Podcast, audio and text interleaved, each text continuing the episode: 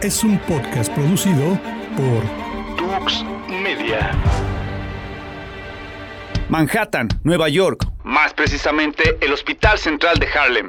Fue el lugar que vería nacer al más grande genio del timbal, al papa musical, Ernesto Antonio Puente. Para el mundo, el implacable Tito Puente.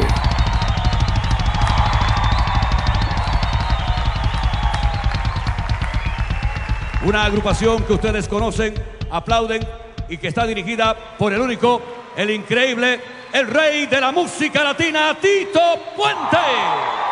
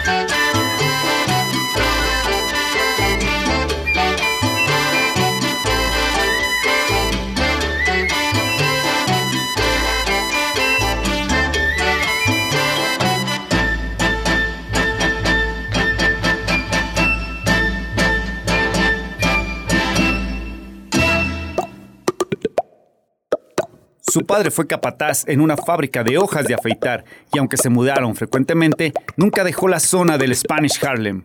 A la edad de 7 años fue descrito como hiperactivo.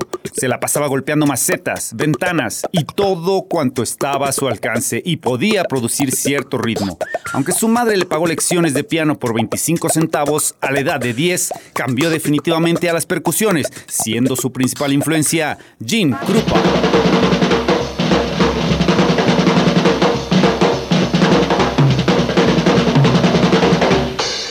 December 7, 1941, a date which will live in infamy.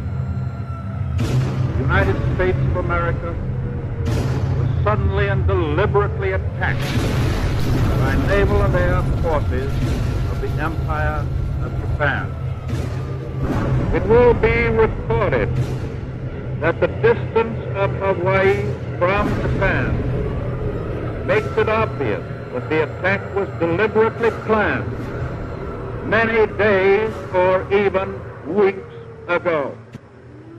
As Commander-in-Chief of the Army and Navy, El portaaviones de escolta USS Santé fue el hogar de Tito durante tres años en la Segunda Guerra Mundial. Como recompensa a sus servicios, el GI Bill le permitió estudiar música en la Juilliard School of Music, donde completó una educación formal en dirección, orquestación y teoría musical.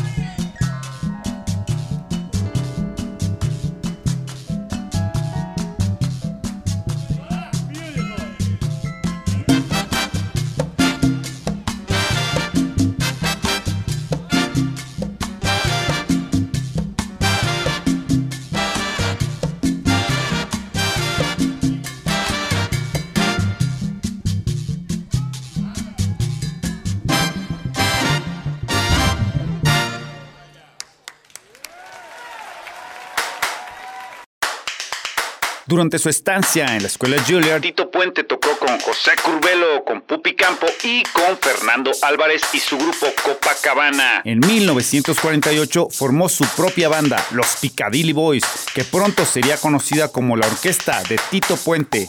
Con esta formación grabó para la firma Tico Records el primer mambo que conocería el éxito más allá de los circuitos del público hispano, Abaniquito, para el año 1949.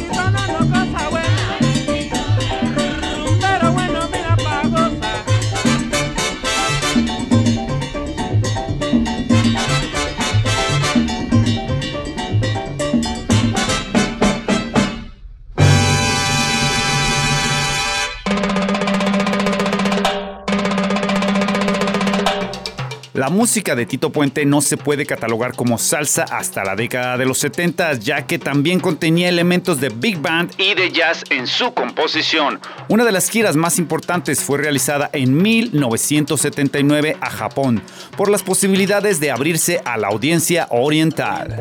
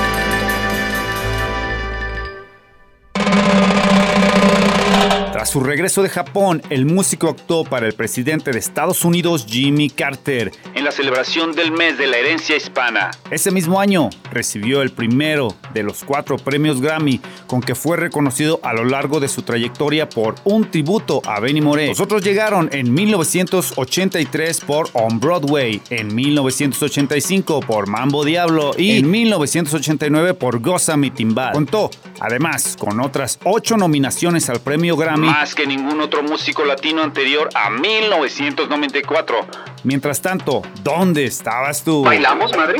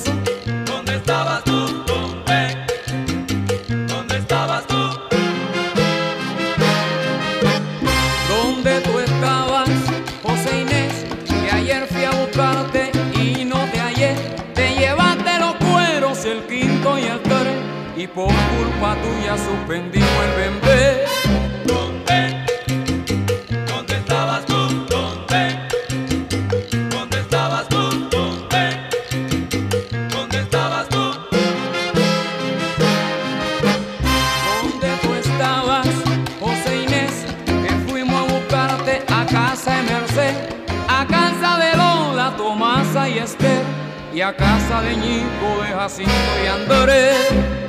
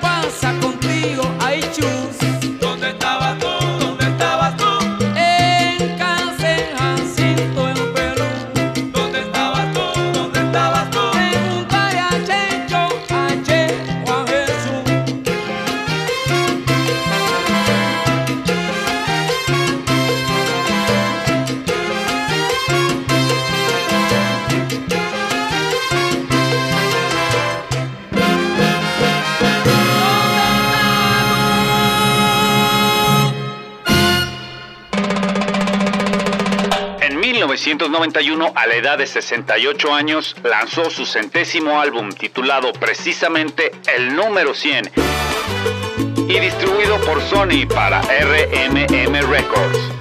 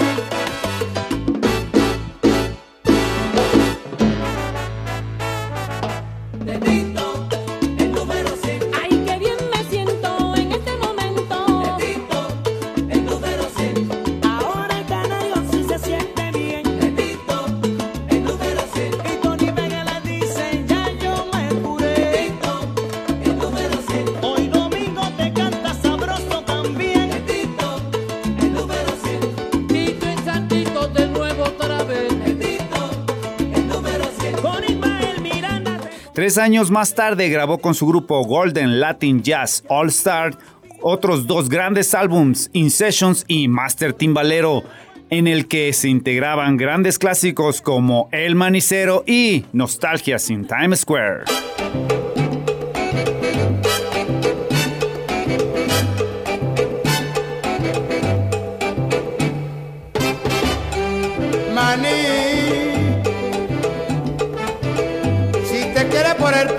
perdí, cómprame un cucuruchito de maní.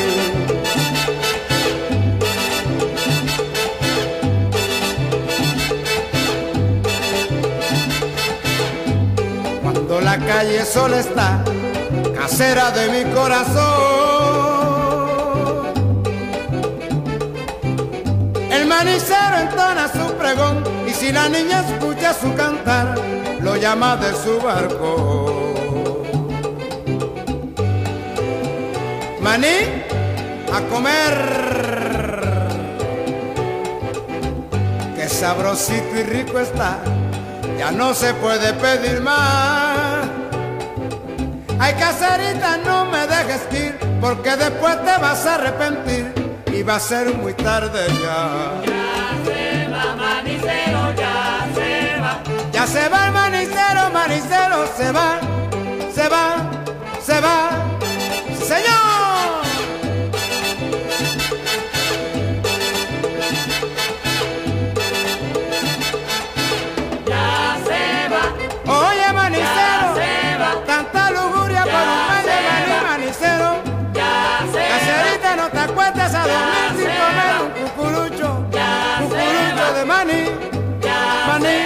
maní, maní, Ya maní, el manicero.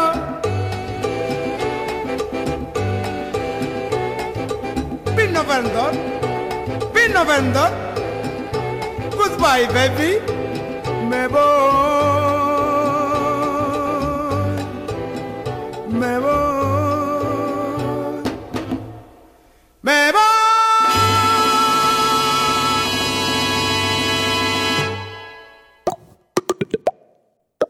Hacia 1996, Tito seguía experimentando con esta fusión de big band y jazz, desde luego con su muy particular toque latino. En su álbum titulado Special Delivery, logra una increíble mancuerna con Maynard Ferguson, un álbum lleno de elegancia, cadencia y sonoro buen gusto. El Latin Jazz en su total esplendor y para muestra basta no solo un botón, sino uno de sus finos acordes como esta pieza titulada On Green Dolphin Street.